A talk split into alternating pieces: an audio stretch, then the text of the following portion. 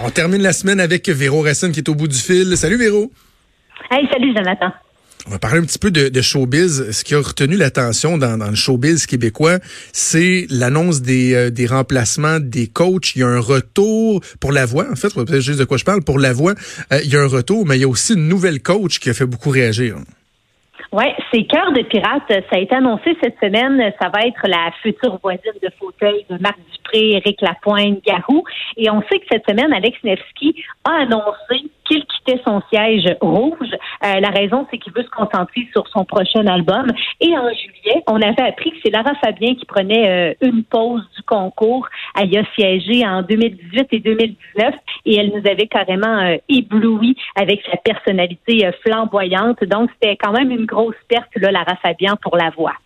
Euh, donc, Cœur de pirate, c'est elle qui a été annoncée cette semaine. Puis je pense que malgré les commentaires mitigés, ça va faire une bonne coach parce qu'on le sait, elle n'a pas la langue dans sa poche. Ben oui. Euh, son côté auteur, compositrice, interprète aussi qui risque d'être très intéressant pour les participants. Euh, elle a une musique très actuelle, donc elle risque d'aller chercher peut-être un nouveau public et elle a une carrière internationale. Euh, moi, écoute, je suis vraiment partante là, pour Cœur de Pirate. Je pense qu'elle va être incroyable. Oui, moi je trouve que c'est vraiment une, très très bonne euh, addition. On va, on va suivre ça sans faute. Garou. Hey, ah. Garou. Je l'aime. Je suis contente. Ah oui? Puis on ah l'avait vu aussi, Garou, du côté euh, de la voix euh, junior. Euh, donc, il est de retour, là, encore une fois, là, pour la voix qui va avoir lieu en hiver 2020. OK. Parle-moi du Cirque du Soleil qui fait preuve d'audace avec un nouveau spectacle, Axel? Oui, écoute, je sais pas si tu as vu des photos qui ont circulé cette semaine. là. Ah, on commence à en parler de plus en plus. Non, j'ai pas vu. Ah, c'est flamboyant. Écoute, ça va en mettre plein la vue, c'est certain. Euh, beaucoup d'éléments futuristes, beaucoup d'effets visuels aussi avec Axel, comme euh, des lasers, de la fumée, du feu, de la pyrotechnie. Et là, c'est la deuxième création sur glace du Cirque du Soleil. La première, c'était Cristal. Et on s'éloigne un peu là avec Axel euh, du côté plus théâtral. On dit que ça va être un peu plus près du concert rock d'Arena.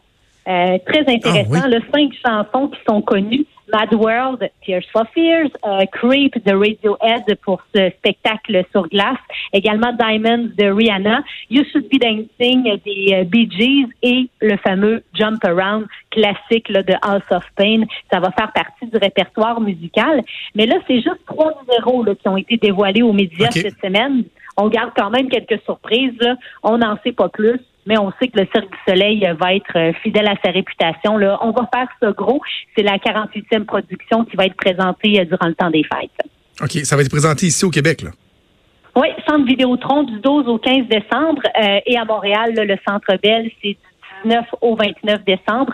Si ça vous intéresse d'aller voir ça durant le temps des fêtes, les billets qui sont en vente sur cirquedusoleil.com.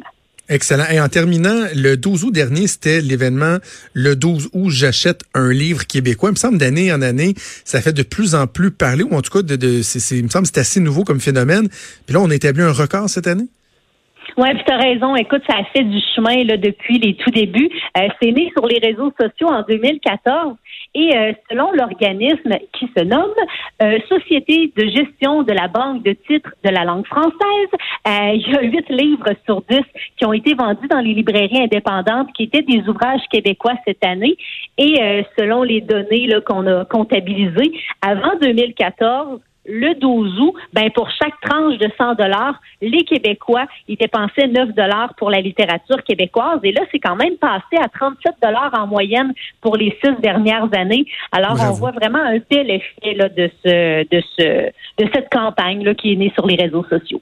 Bravo, bravo. faut encourager les, les auteurs d'ici. Véro, merci. Je te souhaite un bon week-end pour se reparler la semaine prochaine. Avec plaisir. Merci. Salut Véronique Racine qui nous parle de showbiz à tous les vendredis. Une autre semaine de fête, Maude? Une autre. Une autre semaine de fête. On souhaite euh, une bonne fin de semaine à tout le monde. Euh, des petits merci avant de partir. Merci à Joanie Henry. Cette fantastique Joanie à la mise en onde. Mathieu Boulay, un recherchiste de feu. Merci aussi à notre boss Longboard Luke de sa confiance et de son coup de main. Je voulais juste le repluguer. Et merci à toi. C'est du fun. J'aime ça travailler avec toi. Oui, moi aussi, le fun cette semaine. Good. Fait que je te souhaite une bonne fin de semaine. Une bonne fin de semaine à tout le monde. On se reparle lundi à 10h. Salut.